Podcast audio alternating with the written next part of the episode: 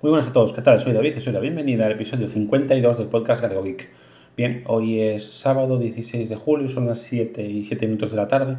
Y nada, hoy os grabo un nuevo episodio. Y nada, simplemente hoy os quería hablar de un par de temillas, uno más corto que otro.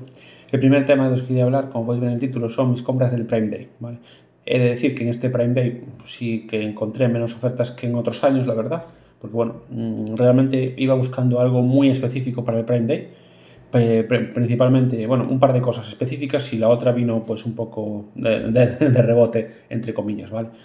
Que estaba buscando unos auriculares in-ear con, con, una buena calidad y una buena cancelación de ruido y una mochila, porque bueno, justo en el viaje de vuelta de, de Berlín, en Madrid, eh, justo el día, bueno, la noche que llegué a Madrid se me rompió la mochila que, que solía usar para llevar el portátil del trabajo y entonces, pues bueno, necesitaba también eh, una mochila para llevar a partir al trabajo, traerlo de vuelta, llevar un poco todo, porque bueno, eh, lo uso eh, un, un, poquito para todo, ¿vale? Entonces, bueno, entonces, básicamente me compré tres cosas. Deciros primero quiero hacer una aclaración. El artículo que publiqué en Androforol referente a las tres compras que he hecho en el Prime Day, ahí me mentí un poquito, ¿vale? Es decir, ahí metí dos de las compras, que son una mochila y los auriculares Bluetooth, pero sí que es cierto que el, Kindle no me lo llegué a comprar al final. O sea, en principio más o menos lo tenía planificado, eh, escribir el artículo, pues digamos antes de, finalizar la compra, y finalmente pues decidí no comprar el Kindle. Pero bueno, me pareció una oferta interesante que para publicar, entonces bueno, eh, que sepáis simplemente que está ahí. Ya lo comenté en, mi canal, o sea, en el grupo asociado al canal de mis artículos, que se llama David Freire Artículos en Telegram, pero bueno, para, para que lo sepáis. Entonces, bueno, concretando, lo que me compré básicamente fue eh, unos auriculares Bluetooth. Os voy a decir el modelo porque, como siempre, no tengo nada abierto, pero bueno, como tengo aquí el PC, eh, no, hay, problema. Voy a Amazon a mis pedidos y os digo ahora mismo. Vale. ¿Qué me compré? Pues una mochila. Voy a empezar por la mochila porque sigo buscando el, modelo de los auriculares, ¿vale? La mochila es una mochila que se llama Homey EE, que es una mochila antirrobo impermeable. Básicamente es una mochila eh, de color negro que, está muy bien porque eh, digamos que las, las, las, cremalleras van por dentro, van pegadas a la espalda y aparte otro bolsillo en la parte baja de la espalda para llevar la cartera o algo importante para evitar que te lo puedan robar. ¿Por qué me compré una mochila antirrobo? Bien, el, el, motivo principal de comprar una mochila antirrobo es que en el mes de agosto mi mujer y yo vamos a viajar a Bilbao.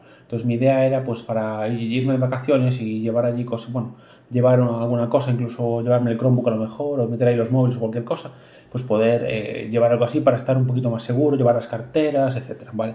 Entonces, bueno, como hacía falta una mochila de, de, portátil, para el portátil y tal, y también me venía bien a lo mejor algo completo que me permitiera llevar el Chromebook también, etcétera, ¿vale?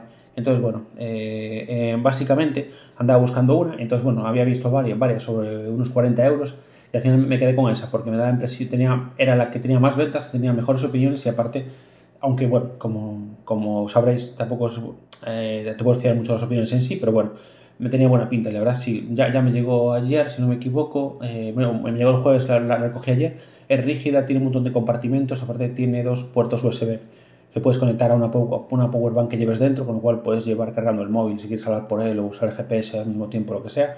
Y bueno, no os puedo comentar mucho más de la mochila porque de momento, ya digo, solo la abrí, la vi y bueno, parece buena calidad, las cremalleras parecen bastante buenas. Y bueno, según la vaya usando, pues eh, os iré comentando, ¿vale?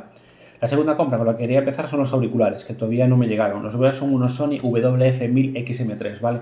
Es, digamos, la gama alta de Sony en auriculares in-ear con cancelación de ruido, pero no son los últimos. Los últimos son los XM4, lo que pasa es que, bueno, se me iban de presupuesto. Básicamente lo que yo tenía eran unas, eh, unas premisas, básicamente, que era una buena calidad de sonido, una buena cancelación de ruido y menos de 100 euros. Entonces ahí estuve dudando entre estos Sony y, los, perdón, los Huawei eh, FreeBoost Pro, la primera, la primera generación, porque los nuevos ya se me iban también de, presupuesto. Bueno, finalmente después de hablar con, mi con uno de mis compañeros, que fue quien hizo la review de esos auriculares, la verdad es que me los puso bastante bien y nada, y decidí apostar por eso, valían sobre unos 90 euros más o menos, ¿vale? Y todavía no me llegaron. Teóricamente llegan hoy, antes de las 10, pero lo veo difícil porque son las 7 y todavía no llegaron. De hecho, vamos a ver si damos a localiza tu paquete, porque aparte pone que no está ni en reparto, o sea que no.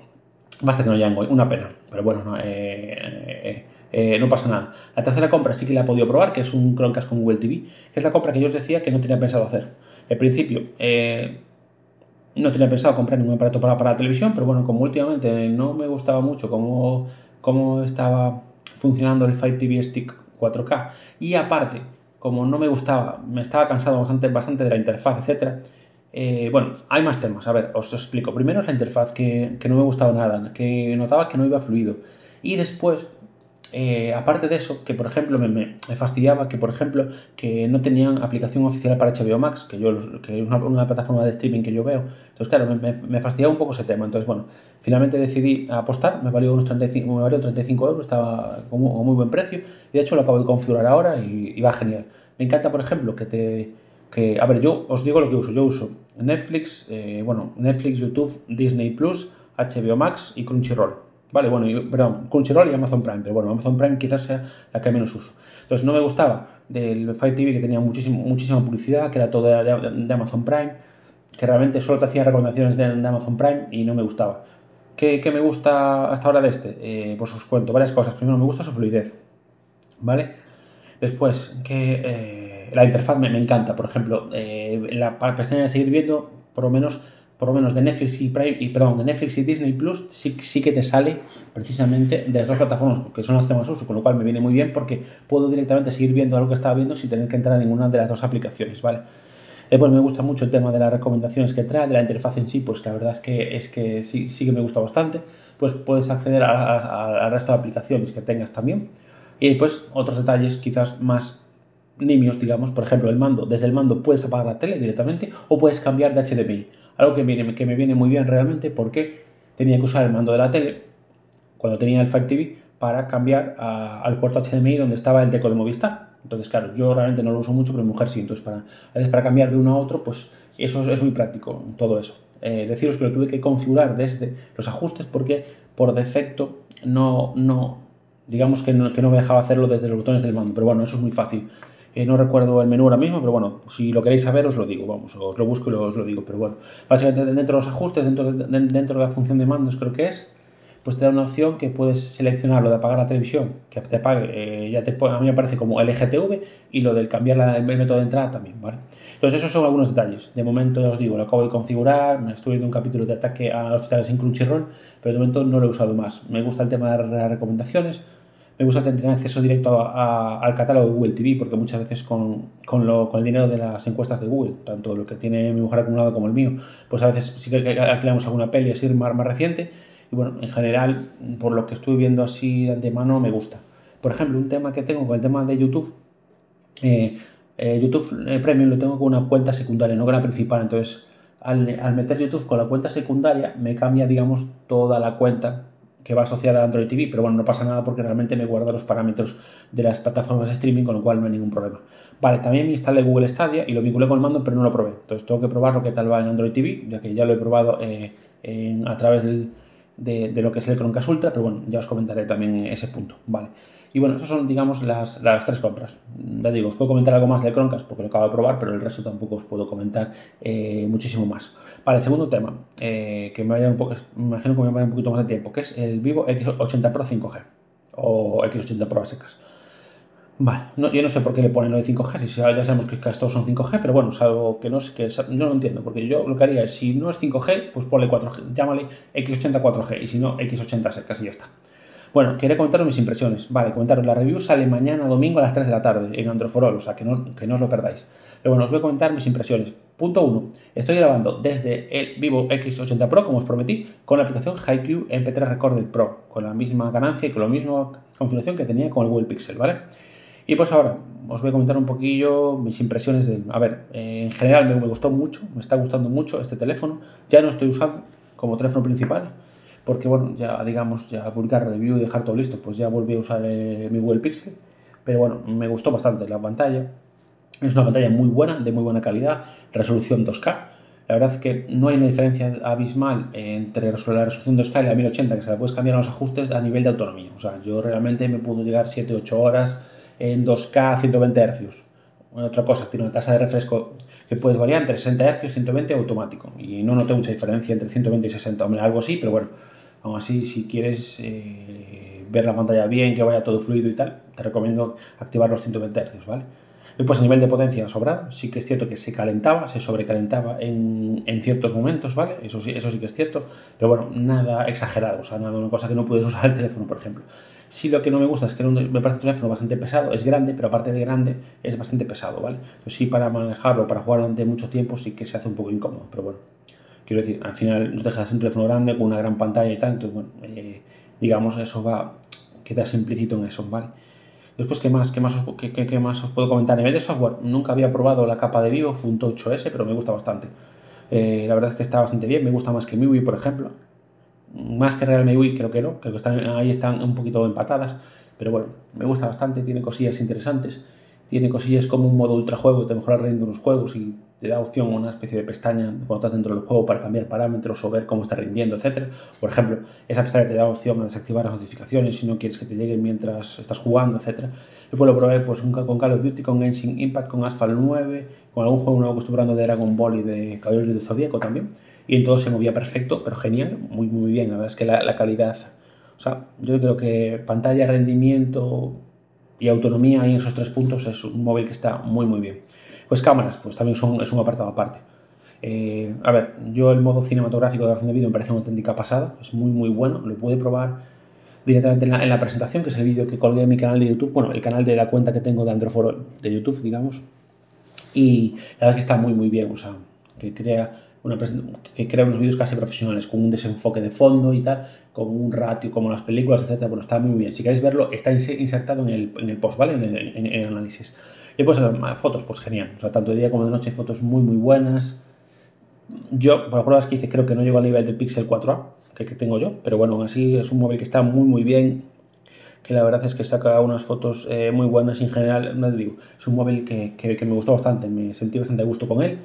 Otro detalle, Perdona que vuelva para atrás, pero bueno, como ya sabéis que yo voy siempre sin guion, pues digamos que es lo que hay, ¿vale? Bien, eh, ¿qué más? Eh, tiene un sensor de huellas ultrasónico que ocupa más espacio en pantalla que otros, con lo cual es mucho más preciso y además te permite, eh, hay una opción de software que te permite poner accesos directos a aplicaciones. Entonces yo, por ejemplo, si quiero las que yo puse fueron Telegram y ProtonMail. Entonces directamente puedes entrar, por ejemplo, a Telegram directamente desde la pantalla de bloqueo sin necesidad de pasar de entrar en el móvil, abrir la aplicación, etc. Por lo cual me parece que el tema de software también está eh, bastante bien. A nivel de software, si sigo con el software, pues también está actualizado a, Android 12, la verdad. Y bueno, y más o menos el resumen es un poquito así. Siguiendo, ampliando un poco el tema de cámaras, sí que tanto de día como de noche saca fotos eh, muy buenas, sobre todo el modo de, de Face, porque bueno, las cámaras del Vivo perdón, del Vivo X80 Pro están desarrolladas en, en colaboración con Face tiene un modo de belleza natural, digamos, pero no, no es un modo, a ver, ¿cómo lo explico? Es, es, un modo de que, o sea, es una función de Face que lo que hace es, digamos, mm, naturalizar el color, hacer, mostrar colores mucho más naturales, con lo cual a mí me gusta mucho más que la de otras marcas chinas porque la verdad es que las fotos son muy buenas. A ver, yo dejé en el artículo tanto un, tanto una pequeña galería de algunas fotos como ya un enlace a Google Fotos con una carpeta con todas las fotos que saqué con él. Para si lo, queréis ver, ahí podéis ver pues tanto las fotos con gran angular, las fotos de día, de noche, con retrato, retrato de día, retrato de noche, selfie de día, selfie de noche, etcétera, ¿vale? Entonces ahí podéis ver eh, un poquito todo, ¿vale? Entonces, bueno, mis impresiones son un poquito esas, la verdad es que me gustó bastante. Eh, ¿Tanto como para pagar 1.200 euros? No, no creo. Mm, yo ahora mismo también soy reacio a gastarme tantísimo dinero en un móvil. Realmente, eh, el, el Pixel 4 a 5G, sin ser perfecto, pero a ver, como, como, dice mi compañero Rubén, soy bastante quisquilloso. Eh, habiendo costado 500 euros, me parece que está muy bien. Todas las cámaras me parecen una única pasada. Sí que me, mejoraría un poquito la batería, que quizás es un poco escasa. La pantalla puede ser un poquito mejor, quizás. Quizás de fluidez sí que va mucho mejor el vivo, pero bueno, en general, ya os digo, yo no pagaría ese dinero. O sea, que lo vale, pues no lo sé. Eso depende de, de para quién. Entonces, bueno, Simplemente quería comentaros un poquito las impresiones y ya, os digo, si queréis ver un análisis más, más concienzudo podéis leeros, eh, ir al artículo que saldrá mañana en Android for All y podéis verlo ahí directamente y eh, me explayo un poquito más, ¿vale? Entonces, bueno, esto era un poquito lo que, lo, lo, lo que os quería comentar, ¿vale? Y bueno, uh, eso, respecto al tema de compras, espero comentar el tema de auriculares en un futuro podcast y algo más de Chromecast también cuando lo pruebe un poco más a fondo. Y, después, bueno, tema de la mochila, pues también lo comentaré, pero bueno, tampoco tiene una mochila, creo que tampoco tiene mucho análisis posible, ¿vale? Y nada, esto era un poquito lo que os quería comentar en, el día de hoy. Eh, quería recomendaros un podcast, porque lo solía hacer y últimamente no estaba haciendo, sean los últimos de Filipinas. No sé si lo recomendé ya o no, la verdad, porque muchas veces como no apunto las cosas, pero bueno, si ya lo hice, pues me, os pido disculpas y os recomiendo por, por duplicado, ¿vale? Es un podcast que, que es muy interesante, que habla sobre todo, eh, que habla sobre todo de, de, amateurs, ¿vale? Siempre podcast, eh, pues la filosofía de, del podcast amateur, que no están en, ninguna plataforma, que no son de pago, etcétera. Y bueno, eh, siempre descubren podcasts interesantes, te hablan de, también de cosas que puedes hacer, bueno, digamos, consejos a la hora de, de ponerte a grabar un podcast, etcétera. Bueno, yo está muy bien porque siempre tienen entrevistas con algún podcaster interesante. De hecho, en el penúltimo episodio hablaron con mi amigo Jojo del podcast Salmonejo Geek, entre otros. Salmonejo Geek sube para arriba y, hay, y alguno más por ahí que, que, tiene también, ¿vale? Y bueno, yo os recomiendo que le deis una escucha, la verdad es que está muy bien, me parece muy ameno, muy entretenido. Todavía no puedo escuchar su último episodio, por desgracia, porque no tengo mucho tiempo, pero bueno, igualmente os, os, os recomiendo que le deis una escucha y bueno, si queréis, por, por supuesto, me podéis comentar qué os parece tanto a través de Telegram como arroba Galeoic, como a través de Twitter con, con el mismo link, ¿vale?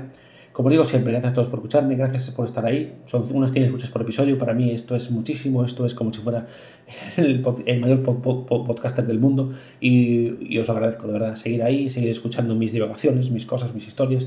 Y nada más, eh, no os molesto más, que tengáis un buen fin de semana y espero grabar de nuevo pronto. Un abrazo, chao, chao.